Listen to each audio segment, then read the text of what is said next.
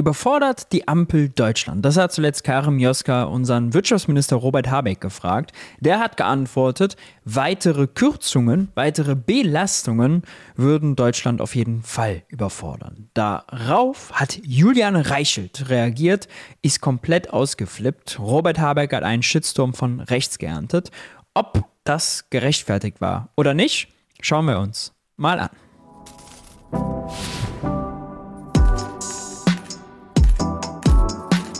Hi und herzlich willkommen bei Geld für die Welt. Ich bin Maurice und in diesem Video sprechen wir über den Ampelhaushalt, über die Wahrnehmung zur Stimmung in der Nation von Robert Habeck und über die Kritik, die er sich von Julian Reichelt und ganz vielen anderen Rechten eingefangen hat. Kleiner Spoiler vorneweg, wenn einer überfordert war, dann auf jeden Fall Julian Reichelt und sein Verständnis von wirtschaftlichen Zusammenhängen. Kommen wir jetzt gleich sofort zu. Lasst mich euch vorher hinweisen auf meine Newsletter Geld für die Welt, jetzt hier eingeblendet. Hier gibt es regelmäßig exklusive Analysen und Kommentare, beispielsweise zuletzt, wer will die Schuldenbremse eigentlich wie ändern? Da gibt es mittlerweile eine breite Allianz von Unternehmen bis zum Internationalen Währungsfonds. Ich habe das alles mal aufgedröselt, wer eigentlich was genau will. Oder Argumente gegen die Fleischsteuer, die Cem Özdemir vorgeschlagen hat. Also, auch hier seid ihr, genauso wie bei YouTube, immer up to date. Checkt das gerne aus. Link ist unten in der Videobeschreibung. Und der große Vorteil, über den Newsletter könnt ihr mich schon mit 5 Euro im Monat unterstützen, denn YouTube, Newsletter, das alles kostet viel Zeit, viel Arbeit, häufig auch Geld und vor allem viele Nerven. Also, wenn ihr das unterstützt, freue ich mich darüber sehr. Damit genug des Vorspanns. Wir starten gleich rein. Karim Joska fragt Robert Habeck gleich eine Frage, die wir schon hunderttausend Mal, glaube ich, gehört haben. Findet das irgendwie originell? Ist es aber nicht. Vielleicht mögen Sie sich auch die Schuld geben an einer Neuauflage eines koalitionsinternen Streit. Sie haben am Donnerstag im Bundestag eine neue Idee ausgebreitet, nämlich zur Entlastung von Unternehmen ein neues Sondervermögen aufzusetzen. Ja. War das schon die Frage? Nö. So. Nennen Sie das immer noch so? Oh, Sondervermögen, Sonderschuld, das ist aber eine ganz originelle Frage. Gott sei Dank, wir haben jetzt zwei Jahre das Sondervermögen Bundeswehr. Gott sei Dank sprechen wir noch über den Begriff Sondervermögen. Es ist ganz, ganz wichtig. Dafür verdient man sich ein Millionenpublikum. Naja, erst einmal war ja der Gedanke, Recht zu geben. Und zwar den Beschreibungen von vielen Unternehmen und auch der Opposition, der Union und auch dem, was viele Leute in der FDP diagnostizieren und ich eben auch, dass die ökonomische Lage im Moment so eng ist und Deutschland mehr investieren muss und es nicht tut oder nicht genug tut, dass wir mehr tun müssen und dass wir stärkere Anreize neben all dem anderen schaffen müssen, würde auch finanzielle gern, Anreize. Würde ich gern gleich Angespielt wird hier auf Robert Habecks Forderung im Bundestag, ein Sondervermögen zu machen, um die Steuerlast für Unternehmen zu senken. Und das ist schon ziemlich schräg. Ich kann mir nur vorstellen, dass er das gemeint hat wie den Inflation Reduction Act, wo es dann Steuergutschriften gibt. Denn ein Sondervermögen ist normalerweise für zusätzliche Ausgaben. Ein Sondervermögen für fehlende Einnahmen, weil man dann die Unternehmen weniger besteuert, wäre ein ziemlich schräges Konstrukt, was höchstwahrscheinlich das Bundesverfassungsgericht auch einem sofort äh, wegstreichen würde und zerschießen würde. Das heißt, er hat wahrscheinlich Steuergutschriften gemeint und argumentiert jetzt hier wie Christian Lindner und Friedrich Merz für Unternehmenssteuersenkungen. Genau, wissen, aber ich sagte Streit, weil Sie haben vorher den Finanzminister nicht informiert, oder? Na, es war eine Antwort auf die, oder eine verspätete Antwort, denn die Debatte war ja schon am Mittwoch, auf den Punkt, den der Oppositionsführer gemacht hat, nämlich nicht mehr miteinander zu reden. So kann man ja den Beitrag von Herrn Merz zusammenfassen. Ist das ein Grund, den Finanzminister in der eigenen Koalition vorher nicht zu informieren, dass man Sondervermögen, ein milliardenschweres, aufsetzt? Noch einmal, der Gedanke ist ja erstmal nicht, die, den Streit zu provozieren oder zu machen, sondern erst einmal zu schauen, dass wir gemeinsam sehen, ja, der Punkt, den viele, auch Christian Lindner, vortragen, ist richtig und berechtigt. Die Steuerlast für viele Unternehmen ist höher als im internationalen Wettbewerb. Und wir haben eine Investitionsschwäche in Deutschland. Deswegen würde es helfen, Steuern so zu senken, dass wieder mehr investiert wird. Das ist im Übrigen eins zu eins die ganz typische und klassische Argumentation von auch allen Neoliberalen. Oh, es wird zu wenig investiert, dann müssen wir die Steuern senken für Unternehmen, dann investieren die sicherlich mehr. Aber ist das wirklich der Grund, warum nicht investiert wird? Steuern senken würde ja bedeuten, es gibt mehr Liquidität für die Unternehmen, die fette Gewinne machen. Ja, das ist das, was man mit einer Unternehmenssteuersenkung bewirkt. Besteuert wird der Gewinn der Unternehmen. Wenn man den weniger besteuert, bleibt davon mehr für die Unternehmen und dann ist da die Hoffnung, dass das in Investitionen fließt. Aber erstens, haben die Unternehmen ein Liquiditätsproblem? Nein, die Unternehmen haben so viel Barreserven wie in den letzten 20 Jahren nicht. Ja? Die haben die mit der Zeit permanent aufgestockt von 10% der Wirtschaftsleistung auf mittlerweile 20% der Wirtschaftsleistung. Außerdem gab es jetzt Ewigkeit extrem günstige Finanzierungskonditionen. Jetzt sind die durch die hohen Zinsen schwieriger geworden, stimmt schon. Nur, ähm, die, also ein Liquiditätsproblem haben die Unternehmen nicht. Die investieren aus einem ganz anderen Grund nicht, weil es so viel Unsicherheit gibt. Die Wirtschaft ist schwach, wann wird die wieder angekurbelt, was ist mit dem Welthandel, wie verändern sich eigentlich die Energiepreise, also wie muss man kalkulieren und auf welchen Energieträger kann man da setzen. Äh, was passiert mit dem CO2-Preis, ja, äh, der maßgeblich viele Klimainvestitionen beeinflusst, nur man weiß ja gar nicht, wo geht der hin. Ja, der soll irgendwie steigen, okay. Nach 26 soll er dann freigegeben werden am Markt, das heißt, es bildet sich ein Marktpreis. Wo wird der sein? Ja, wird er extrem schwanken? Beim Europä europäischen Zertifikatehandel hat man die Erfahrung gemacht, dass äh, die Zertifikatspreise auch jahrelang stagnieren können, ja, und dann auf einmal sich vervierfachen, äh, der Preis. Also, äh, das sind wirkliche Probleme. Und äh, nicht, dass die Unternehmen äh, zu wenig von ihrem Gewinn überhaben. Ja. Äh, die Frage stellt sich ja auch, wenn die mehr von ihrem Gewinn haben, heißt das nicht einfach nur mehr Dividenden? Ja. Offene Frage. Und dazu kommt, dass es sehr zielungenau ist, wenn man einfach so die Unternehmenssteuern senkt. Denn man hat ja zum Beispiel viele Startups, die haben keine Gewinne, unter Umständen sind die im Verlustbereich, die kann man mit der Gewinnsteuer auch nicht entlasten. Ja, ist ja völlig klar. Die investieren vielleicht viel, aber an denen läuft so eine Steuersenkung dann komplett vorbei. Das bringt also äh, nichts, es ist zielungenau und deshalb nehme ich das von Robert Habeck als also wirklich Verzweiflungstat wahr. Weil er seine eigenen Projekte nicht durchbekommt, versucht er sich jetzt bei Lindner und der CDU vielleicht auch noch anzubiedern mit so einer Unternehmenssteuersenkung.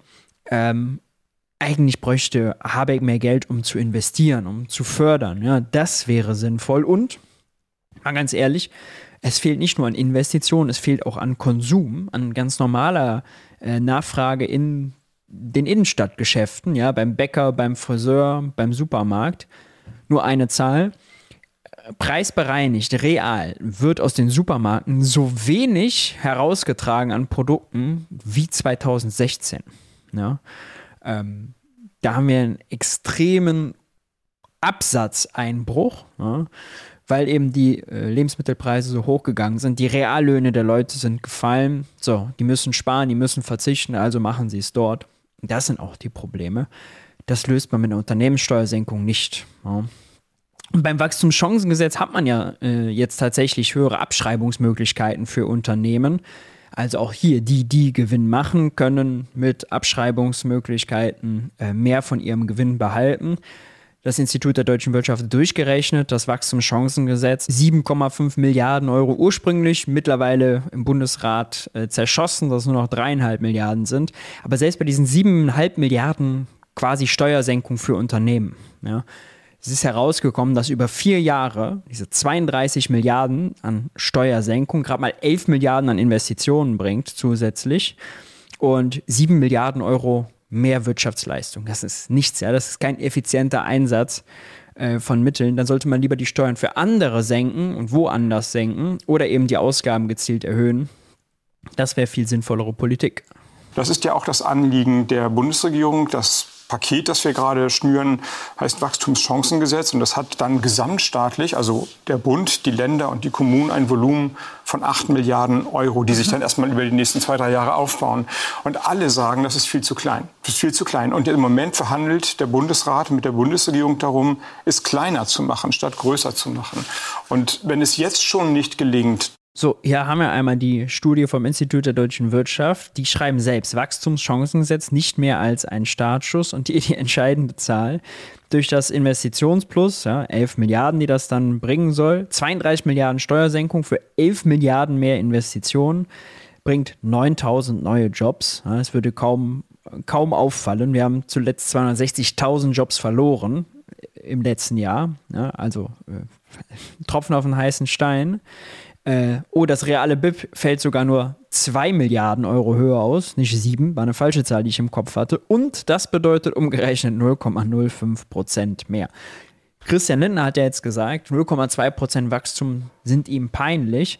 Da müsste man die Frage stellen, ob denn 0,25 Prozent Wachstum ihm nicht mehr peinlich sind. Ja, denn das ist die reale Auswirkung und das ist noch vor der Halbierung im Bundesrat. Ja, also eine absolute Lachnummer. Die 8 Milliarden zu stehen, am Ende werden da wahrscheinlich drei bei rauskommen. Also es wird noch kleiner, quasi homöopathisch, wenn mhm. man so will. Dann muss ja der Gedanke umgekehrt richtig sein, zu sagen, dann müssten wir eigentlich genau das, was darin vorgesehen ist, nämlich Abschreibungsmöglichkeiten zu. Übrigens zur Erklärung, warum wird das im Bundesrat weniger? Ja, weil ein Großteil der geplanten Steuersenkung Länder und Kommunen finanzieren müssen, nicht der Bund. Und die sagen, nee, nee, also unsere Kassen sind eh so knapp, da machen wir nicht mit. Und das sagen nicht nur die CDU-geführten Länder, sondern beispielsweise auch Bremen, SPD geführt, Andreas Bovenschulte, auch der sagt, mm -mm, äh, da muss ich leider dagegen stimmen, weil das betrifft meine Kassenlage und äh, ist für uns nicht drin erhöhen, hebeln. Was, was, genau stellen Sie sich denn da vor? Was für eine Steuersenkung, Unternehmenssteuersenkung sollte das sein? In welcher Höhe? Meiner Vorstellung nach haben wir ja, ich habe es eben schon gesagt, vor allem einen Bedarf zu investieren. Also weniger Gewinne aufzusparen für die Zukunft, sondern jetzt auch jetzt präzise in dieser Zeit in die Infrastruktur, in die unternehmerische Forschung, Entwicklung. Die Frage, die sich da direkt ja stellt, ist, warum investieren die Unternehmen die Gewinne, die sie in der Vergangenheit gemacht haben und angesammelt haben, in den hohen Barreserven beispielsweise, nicht. Ja? Und warum sollen sie jetzt, wenn man die Steuern senkt und mehr von den neuen Gewinnen bleibt, davon mehr investieren? Ja? Dafür ich meine, es gibt gute Gründe, wie man, einen einfachen Mechanismus, wie man das hinbekommt, indem man die Wirtschaft ankurbelt und Planungssicherheit herstellt. Ja, dann können die Unternehmen rechnen, dann gibt es eine Aufwärtsdynamik so, und dann löst man auch Investitionen aus. Aber irgendeiner schrumpfenden Wirtschaft zu versuchen, Unternehmen irgendwie mit so ein paar Leckerbissen und wir machen hier die Steuer ein bisschen hübscher, äh, dazu zu bringen, ja, plus rechtliche Unsicherheit, Stichwort Energiepreise und und und, das ist zum Scheitern verurteilt. Tut mir leid in den Aufbau von neuen Fertigungskapazitäten zu, zu investieren. Mhm. Und deswegen wäre mein Gedanke, aber noch einmal, es ist eine Einladung und ich hoffe, ganz viele Leute tragen eigene Gedanken bei, das steuerlich zu begünstigen. Aber also Abschreibungen vorzuziehen, wenn man sagt, jetzt baue ich irgendeine neue Produktionsanlage, jetzt investiere ich in Wasserstoff oder in in, in, in, Elektrifizierung von Prozessen, dass das steuerlich begünstigt wird, damit wir die Wertschöpfung und die Produktion im Land anreizen. Steuersenkung, in welcher Höhe? Können Sie sich das vorstellen? Also wenn man es mit Frankreich vergleicht oder USA, da sind wir so bei 25 Prozent Unternehmenssteuern. Das ist auch was, was der Opposition vorschwebt. Ist das was, womit Sie sich auch anfreunden können? Ja, aber das ist genau das Problem. Ich will jetzt hier keinen großen Zahlensalat anrühren, aber das, was der Opposition vorschwebt, also eine, die Gesamtlast der Unternehmen zu senken auf 25 Prozent. Wir sind ungefähr bei 30, knapp 30 Prozent in Deutschland, also höher als andere, würde grober Daumen 30 Milliarden jährlich kosten. Wir haben im Moment eine Debatte über 8 Milliarden gesamtstaatlich. Also ein großer Unterschied und jetzt schon die Probleme. Und deswegen können wir uns vielleicht annähern, jedenfalls gedanklich oder in einem Diskurs, erstmal wieder miteinander zu reden, zu sagen, ja, da ist ein Problem. Das ist attestiert. Mhm. Das will ich auch machen. Das war der Hauptgedanke. Aber wenn wir es jetzt schon nicht schaffen, für 8 Milliarden das Geld zusammenzukratzen, und da kommen wahrscheinlich drei bei raus, das ist das, was man hört. Wir bräuchten aber 30, also mal 10, dann haben wir ein zehnmal größeres Problem als die Gegenwart. Und mhm. das, das ist, darüber können wir ja nicht hinwegsehen. Und das ist dann das, was Sie dann gesagt haben. Dann habe ich das Wort Sondervermögen in den Mund genommen, um zu sagen, darüber wird in der Wirtschaft, in der Wissenschaft, auch in den Instituten, die die Wirtschaft, der Wirtschaft nahestehen, diskutiert. Leute, lasst uns mal nicht, zusammenkommen und reden miteinander. Sie glauben aber nicht wirklich daran, dass das kommt. So ein milliardenschweres Sondervermögen. Das macht ja keiner mit. Was heißt glauben? Im Moment sehe ich, dass die gewählten Politiker vor allem betonen, was alles nicht geht und warum man bestimmte Sachen nicht machen kann und warum man sich äh, nichts gönnt und warum man das Gespräch gar nicht führen muss, ohne erstmal Vorbedingungen von anderen mhm. zu führen. Also im Grunde ist, ist der politische Raum im Moment so verstellt, weil man sagt, bevor ich mit dir rede, musst du dich erstmal entschuldigen für das, was du seit 30 Jahren parteipolitisch gefordert hast. Sie und das, das kann ja nicht richtig sein. Und nee, der Gedanke, den ich hatte, war als Reaktion, Leute, lasst uns da nicht stehen bleiben. Jetzt in dieser Phase ist es ja nicht so, dass wir nur ökonomisch unter Druck stehen, wir stehen ja auch demokratisch unter Druck. Sieht ja jeder, die großen Demonstrationen. Kann es doch nicht sein, dass demokratische Parteien nicht miteinander reden. Und und äh, es ist ja tatsächlich so, auf die Schuldenbremse oder die Forderung nach Sondervermögen kommt ja immer mehr Druck. Ne? Brandbrief von 50 Unternehmen, IFO-Institut, Institut der deutschen Wirtschaft, äh, die Wirtschaftsweisen, Internationale Währungsfonds, alles keine linken Schuppen, ja, alles keine Sozialverbände oder sonst noch was, sondern es sind knallharte, äh, arbeitgebernahe, neoliberale Institutionen. Ja? Selbst die fordern das. Äh, sicherlich käme, könnte man da zusammenkommen, ja, also das irgendwie so vom Tisch zu wischen. Äh, ich halte das übrigens für deutlich realistischer, neues Sondervermögen zu machen, als die Schuldenbremse grundsätzlich anzugehen. Clemens Fuß vom IFO-Institut, der hat nämlich diese Position, ja, lass uns lieber ein milliardenschweres Sondervermögen machen für Transformation, Infrastruktur, meinetwegen irgendwie Steuergutschriften für Unternehmen. Ja aber eben die Schuldenbremse äh, so beibehalten, weil dann kann man immer noch ideologisch sagen, ja, das ist jetzt irgendwie einmalig und äh, besondere Herausforderungen, ja, besondere Zeiten brauchen besondere Lösungen, aber ganz grundsätzlich sind wir natürlich weiter bei der Schuldenbremse. Auch ein Märchen, aber gut, lass dir halt ihre Märchen erzählen. Ich weiß nicht, ob dabei was rauskommt, aber ich will nicht glauben, dass es nicht möglich ist, bei der gleichen Problemdiagnose miteinander darüber zu reden. Und das war es eigentlich. Die entscheidende, die entscheidende Frage ist ja, Herr Habeck, wo soll das Geld herkommen? Da haben Sie ja unterschiedliche Ideen. Sie wollen Schulden machen, Christian Lindner will sparen. Wo würden Sie denn mitsparen? Wir haben ja, naja, wir haben ja gerade gespart und Sie haben gesehen, wie die freundliche Begleitung ausgeblieben ist, um es mal höflich zu formulieren. Sparen heißt ja, man kürzt, man nimmt etwas weg. Jetzt ist es vor allem der Agrardiesel gewesen. Aber der hat ein Volumen, Sie haben die Zahlen noch im Kopf, 8, 8 Milliarden ist das, was jetzt äh, verhandelt werden soll. Dafür haben wir Gelder bereitgestellt im Haushalt, 30 Milliarden der Vorschlag der Union. Das sind so die Dimensionen. Diese Agrardieselkürzung gestuft über drei Jahre würden 450 Millionen bringen. Also ein Bruchteil dessen, über das wir reden oder reden könnten. Und die Konsequenz wäre das Gleiche mal 60, wenn wir über die Summe reden. Und ehrlicherweise weiß ich nicht, ob das Land das aushält und ob die Politik, die demokratische Politik im Land das aushält. Aber nochmal, also der Satz war ja erstmal unkontrovers. Ja? Sparen heißt, man kürzt, man nimmt jemandem was weg. Und das stimmt. Makroökonomisch auf jeden Fall. Äh, sparen kann natürlich bedeuten, Ausgaben kürzen ja, oder Einnahmen erhöhen. Es geht um die Nettoausgaben des Staates, Ausgaben minus Einnahmen, dass die kleiner werden. Ja, das bedeutet dann staatliches Sparen. Und selbstverständlich, egal ob der Staat jemandem mehr wegnimmt oder ob er jemandem weniger auszahlt, weniger ausgibt, für die Wirtschaft ist der Effekt derselbe. Da sind vielleicht unterschiedliche Steuern, unterschiedliche Ausgaben und dahinter unterschiedliche Interessensgruppen mit verbunden. Also wen es trifft, das ist unterschiedlich. Aber die Wirkung auf die Wirtschaft als Ganzes, ja, ob ich mehr einnehme als Staat oder weniger ausgebe, ist identisch. Das hat allerdings zu einem ziemlichen Aufreger geführt. Äh, das Video ist auch viral gegangen äh, von Rechten auf äh, Twitter oder X, wie es heute heißt. Und selbstverständlich ist auch Julian Reichelt eingestiegen. Und der sagt folgendes. Sparen heißt ja, man nimmt etwas weg. Ohne zu übertreiben, das ist einer der bemerkenswertesten und vor allem entlarvendsten Sätze der deutschen Politikgeschichte. Robert. Die Frage ist nur, schon mal vorweggegriffen, wen das entlarvt? Robert Habeck oder rechte Idioten? Habeck hält die Steuererhöhung auf Agrardiesel für Sparen.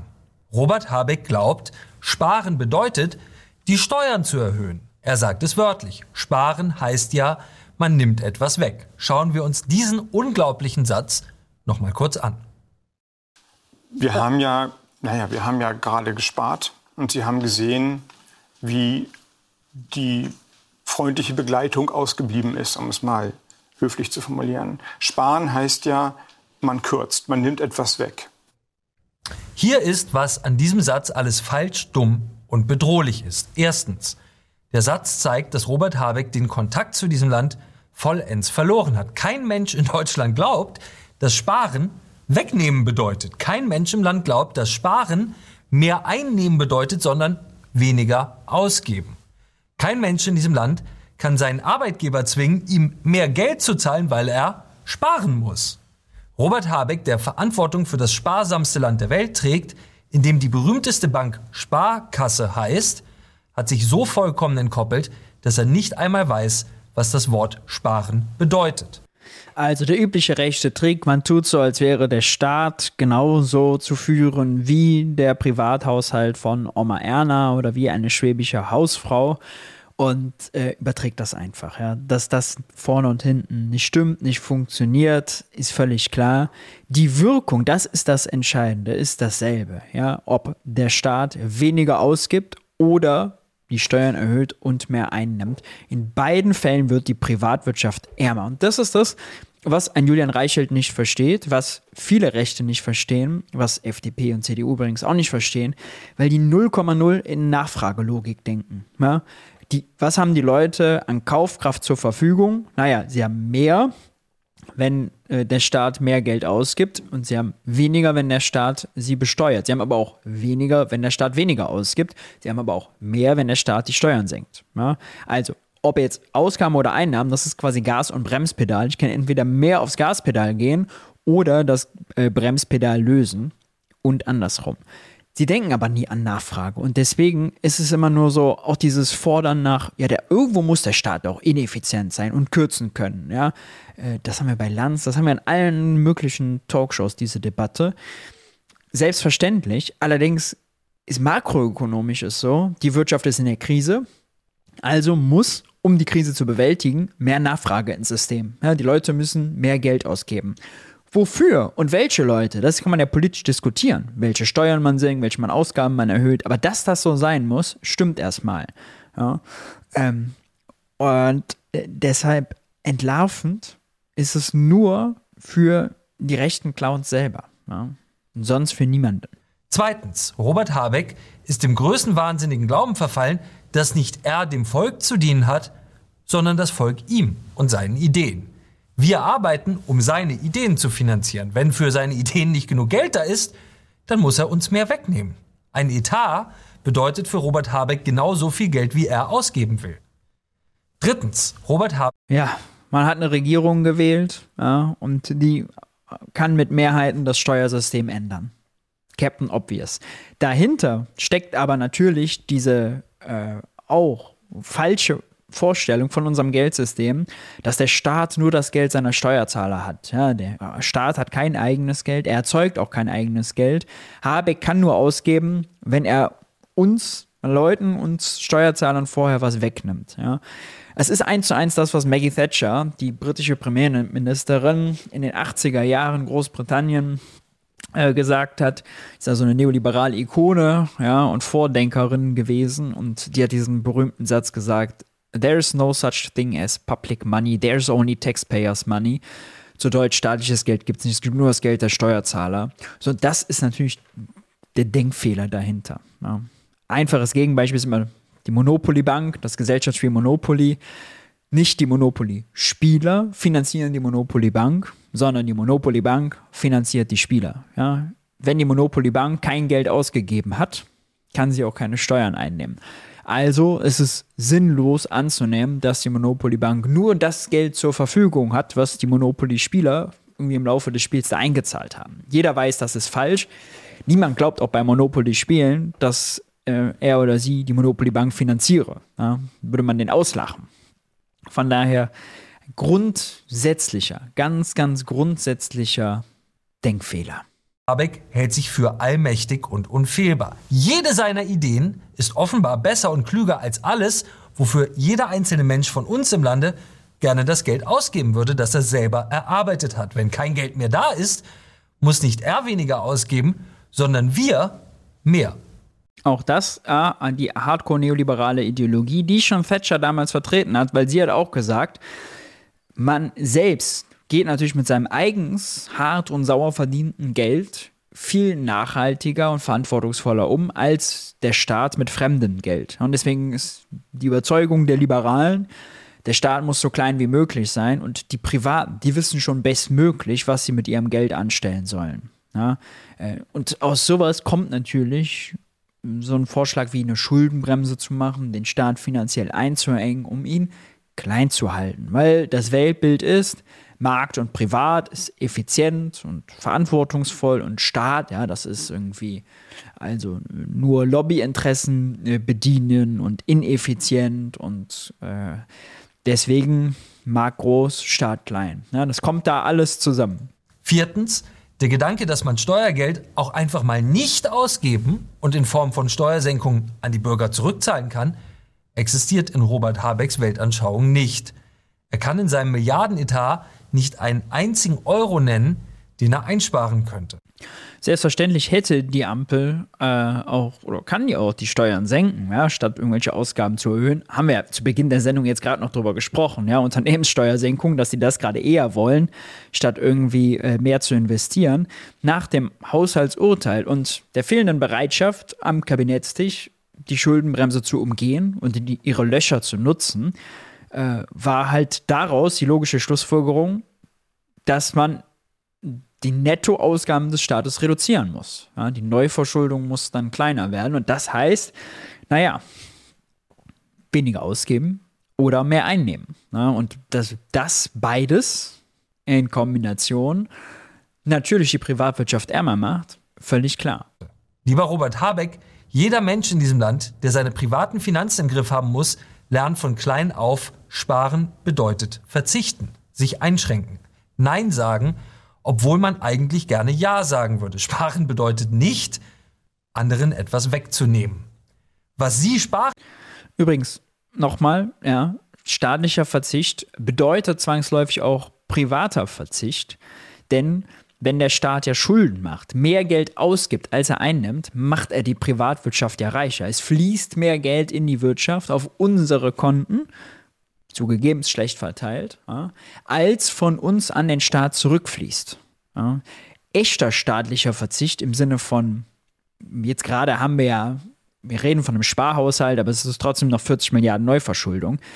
Ein äh, Sparhaushalt wie unter Wolfgang Schäuble, ja, was Julian Reichelt wahrscheinlich gut fände, so zu verzichten, dass man Überschüsse macht, dass er mehr einnimmt, als er ausgibt, das fände er wahrscheinlich ganz toll ja, und tugendhaft, würde aber die Privatwirtschaft ärmer machen. Ja, weil sie diese einfachen Zusammenhänge nicht verstehen, haben sie sich maßlos über Robert Habeck aufgeregt, äh, sich aber am Ende, muss man ehrlich sagen, nur selbst entlarvt. Ja. Das Originalvideo hier auf News geht noch 15 Minuten weiter. Da wird auf Robert Habeck eingedroschen, als gäbe es kein Morgen ja, man hat nur auf was gewartet. Nur, das ist kein Skandal, den die hier skandalisieren. Diesen Skandal, diesen Nicht-Skandal zu skandalisieren, ist aber eigentlich nur eine eigene Bankrotterklärung. Richtig ist aber, wenn wir darüber sprechen, wird Deutschland überfordert von der Ampel, dass wir über Verteidigungsausgaben reden müssen. Über das Jahr 2028. Da ist das Sondervermögen Bundeswehr leer. Da soll äh, die NATO-Quote 2% aus dem normalen Haushalt finanziert werden. Das bedeutet 80, vielleicht 90 Milliarden Euro aus dem Haushalt für Verteidigung auszugeben. Das sind 40 Milliarden 30 bis 40 Milliarden mehr als dieses Jahr. Und äh, unter der Schuldenbremse, wenn man die nicht ändert, heißt das, die fehlen woanders. Wenn Pistorius sogar sagt, vielleicht braucht es bis zu 3,5 Prozent äh, Verteidigungsausgaben gemessen an der Wirtschaftsleistung, ja, dann wären das nicht 90 Milliarden, dann wären das irgendwie 160 Milliarden oder so. Ja, muss man sich mal vorstellen. Äh, das würde niemals, wäre das mehr, sogar mehr als, als die Rente, äh, das würde niemals unter der Schuldenbremse funktionieren. Deswegen ist beispielsweise Verteidigungsminister Pistorius schon mittlerweile offen gegen die Schuldenbremse. Er hat zuletzt auf der Münchner Sicherheitskonferenz ganz offen gesagt, die passt nicht mehr in unsere Zeit und die lässt äh, lässt unsere äh, sicherheitspolitischen Vorhaben äh, nicht realisieren. Ja, das heißt, wir werden mal schauen, spätestens 2028, selbst mit einer CDU geführten Regierung, ähm, bedeutet NATO-Quote einhalten. Die Schuldenbremse kommt arg unter Beschuss. Und wenn nicht, dann haben wir einen großen sozialpolitischen Skandal, weil dann muss beim Klima oder bei Sozialem gekürzt werden. Olaf Scholz hat das in seinem Interview äh, mit der Süddeutschen zuletzt nach der Münchner Sicherheitskonferenz sogar gesagt, ja, ähm, dass äh, die Leute das schon verstehen werden. Da ist er überzeugt von, dass es da keinen großen Widerstand gibt. Ich bezweifle das. Ne? Hinzu kommt, dass ab 28, ist auch wichtig zu verstehen, Christian Lindner nannte das mal die Eisberge, auf die wir zusteuern dass ab dann die Corona-Hilfen, die Schulden, die wir während der Corona-Krise für Corona-Hilfen gemacht haben, so genauer gesagt, getilgt werden müssen. Und diese Tilgungen reduzieren die 0,35 Prozent, die man an Neuverschuldung unter der Schuldenbremse machen kann, nehmen also Spielräume weg.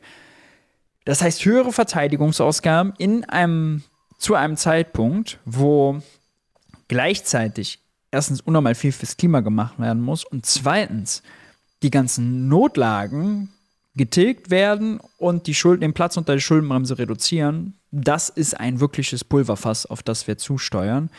Und wenn Julian Reichelt und Co. Äh, das so in der Art skandalisieren, ja, und aber die gleichen ähnlich dummen Fragen dann auch bei Kam Joska ankommen. Oh, Sondervermögen, ist das überhaupt ein Sondervermögen? Ja, ist das nicht eine Sonderschuld? Das ist ja das, was sie damit impliziert hat dann äh, darf man sich Sorgen machen. Wie seht ihr das Ganze? Lasst uns in den Kommentaren weiter darüber diskutieren. Achtung, Reichelt kann ich natürlich jedem nur von abraten. Ja? Äh, wenn man das schaut, wird man nur dümmer.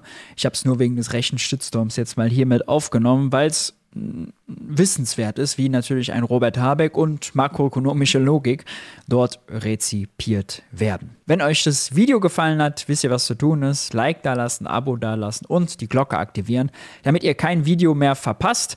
Geld für die Welt könnt ihr auch unterstützen mit über den Geld für die Welt Newsletter. Den Link gibt es unter dem Video. Macht's gut, lasst euch nicht ärgern. Bis zum nächsten Video. Ciao, ciao.